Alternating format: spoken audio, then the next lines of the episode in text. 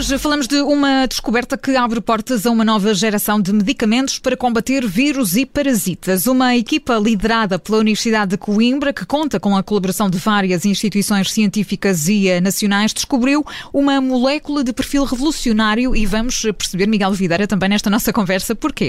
E para nos explicar eh, precisamente isso, temos connosco o Nuno Alves, é um dos membros desta equipa, aluno de doutoramento da Faculdade de Ciências e Tecnologia da Universidade de Coimbra, a quem agradeço a disponibilidade para estar eh, connosco nesta rubrica de ciência da Rádio Observador. Muito boa tarde, Nuno, bem-vindo.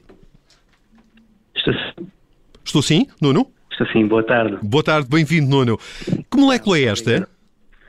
Ora bem, uh, curiosamente esta molécula é uma derivada da, da muito conhecida penicilina. Uhum. Mas enquanto a penicilina é talvez o antibiótico uh, mais conhecido do mundo, com com atividade contra diversas bactérias. No nosso caso, a nossa molécula não tem qualquer atividade contra bactérias. Tem, no entanto, atividade contra, contra vários vírus e contra parasitas, como já foi anteriormente dito por vocês. E, portanto, Nuno, como é que chegaram a estas conclusões? Como é que tudo isto se processa assim de forma simples? Como é que nos poderia explicar todo este trabalho que foi desenvolvido e liderado pela Universidade de Coimbra? Ora bem, um, uma descoberta deste tipo não se faz sem muito trabalho e também sem alguma sorte.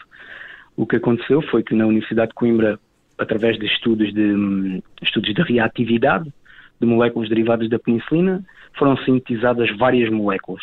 Essas moléculas foram testadas contra o HIV-1 e, e, dentro dessas moléculas destacou-se exatamente esta molécula, a qual chamamos o BSS 730A, que apresentou uma, uma atividade muito alta contra o HIV, uhum. tanto o HIV-1 como o HIV-2. A partir daí foi testada contra a malária contra o parasita da malária, também se revelando muito ativa contra o parasita da malária e tendo uma atividade contra micro-organismos tão diferentes como o vírus do HIV e o parasita da malária, pensou-se que esta atividade poderia ser transversal a outros vírus. E então foi daí, dessa, dessa nossa ideia, que a molécula foi testada também contra vírus respiratórios, nomeadamente o, o vírus da gripe, e mais uma vez, felizmente, tivemos resultados também muito bons. Oh, oh Nuno, e já agora o vírus da Covid-19, o SARS-CoV-2, eh, foram feitos testes com esta, com esta molécula? Uh, ainda não. Ainda não. espera, o financiamento também é limitado e então estamos, estamos à espera, mas temos esperanças que no futuro próximo possamos ter resultados também contra o, contra o vírus da Covid. E há alguma expectativa de que esta molécula também possa ser eficaz eh, no combate ao SARS-CoV-2? Sim. Há essa expectativa. Uma expectativa, não temos nenhuma garantia, mas é claro uhum. que temos essa expectativa. Claro que sim. E Nuno, com os resultados que têm agora, o que é que se segue exatamente? No que é que pode ser aplicada esta, esta molécula? O que, é que, o que é que se vai seguir com estes resultados? É assim, grande, o que nós vemos como a grande vantagem desta molécula é exatamente o seu largo espectro de ação. Uhum. Como foi visto na, com esta pandemia da, da Covid-19, existe uma lacuna a nível do arsenal terapêutico relativamente a antivirais de, de, largo espectro que possam ser utilizados contra vários contra vários vírus, não é? Para combater vários vírus. Exatamente. E a, a, nossa expectativa, a nossa esperança é que a nossa molécula possa ser desenvolvida e possa chegar ao mercado como um, um, anti, um antiviral revolucionário que possa constituir a arma que não houve contra o Covid, ou há 100 anos atrás contra a gripe espanhola, possa ser essa arma para combater pandemias futuras que possam vir a surgir. Uhum. A indústria farmacêutica tem estado, vocês têm estado em contacto com a indústria farmacêutica, presumo que estejam a par da vossa descoberta, há esse interesse? Uh, é assim, nós neste momento estamos a construir uma, estamos na, na fase final de, de, criação de uma startup para tentarmos angariar financiamento uhum. para levarmos este projeto mais além, para finalizarmos os ensaios, os ensaios in vitro, os ensaios pré-clínicos e, e talvez daqui a amanhã possamos licenciar esta tecnologia exatamente à indústria farmacêutica. Que, certamente, uma vez que a gente consiga provar que a molécula é estável é, e é eficiente em modelos animais, por exemplo, uh, certamente a indústria farmacêutica terá muito interesse numa descoberta deste tipo.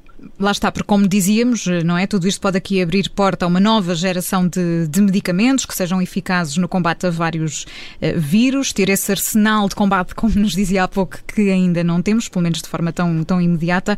Nuno, falava-nos aí na questão do tempo, da questão da sorte. Há alguma perspectiva temporal para tudo isto se tornar mais efetivo ou não? Depende aqui de várias variantes, obviamente, isto na ciência é sempre muito relativo, mas uh, há alguma perspectiva que, que tenham? A nossa ideia e a nossa esperança era conseguirmos finalizar os ensaios pré-clínicos até ao final do, do ano de 2023. Tal como, como a senhora disse, existem muitas condicionantes, existem muitas, muitas variantes, nomeadamente os resultados que se podem desenvolver, podem ser positivos ou não, e mesmo a questão do, do financiamento, que infelizmente em Portugal é sempre um, um é grande entrave. Uma grande limitação, exatamente. Uhum. É sempre um grande entrave. Oh, oh, Nuno, eu agora fiquei aqui com uma dúvida. Uh, portanto, ainda não começaram a fazer ensaios clínicos em humanos? Não. Ainda não, não ainda existe, não. Mas vão ter que passar por essa fase, não é?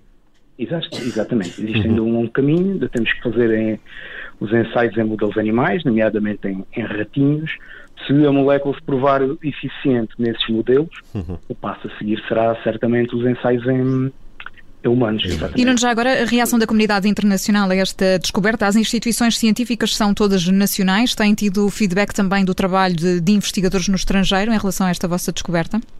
Sim, nós temos algum, algum, algumas relações com, com investigadores estrangeiros que se têm mostrado também muito, muito surpreendidos com, com esta, com esta descoberta, porque no fundo não é só a molécula, a molécula em si, é o próprio mecanismo da molécula que é diferente dos restantes antivirais que se encontram no mercado.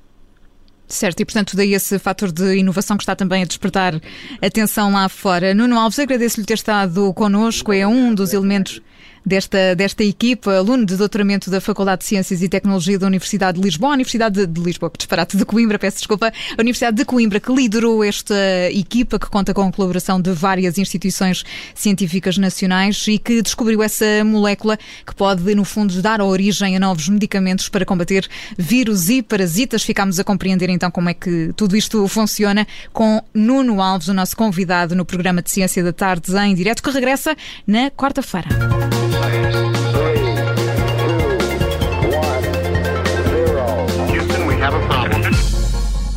Obrigada por ter ouvido este podcast. Se gostou, pode subscrevê-lo, pode partilhá-lo e também pode ouvir a Rádio Observador online em 98.7 em Lisboa e em 98.4 no Porto.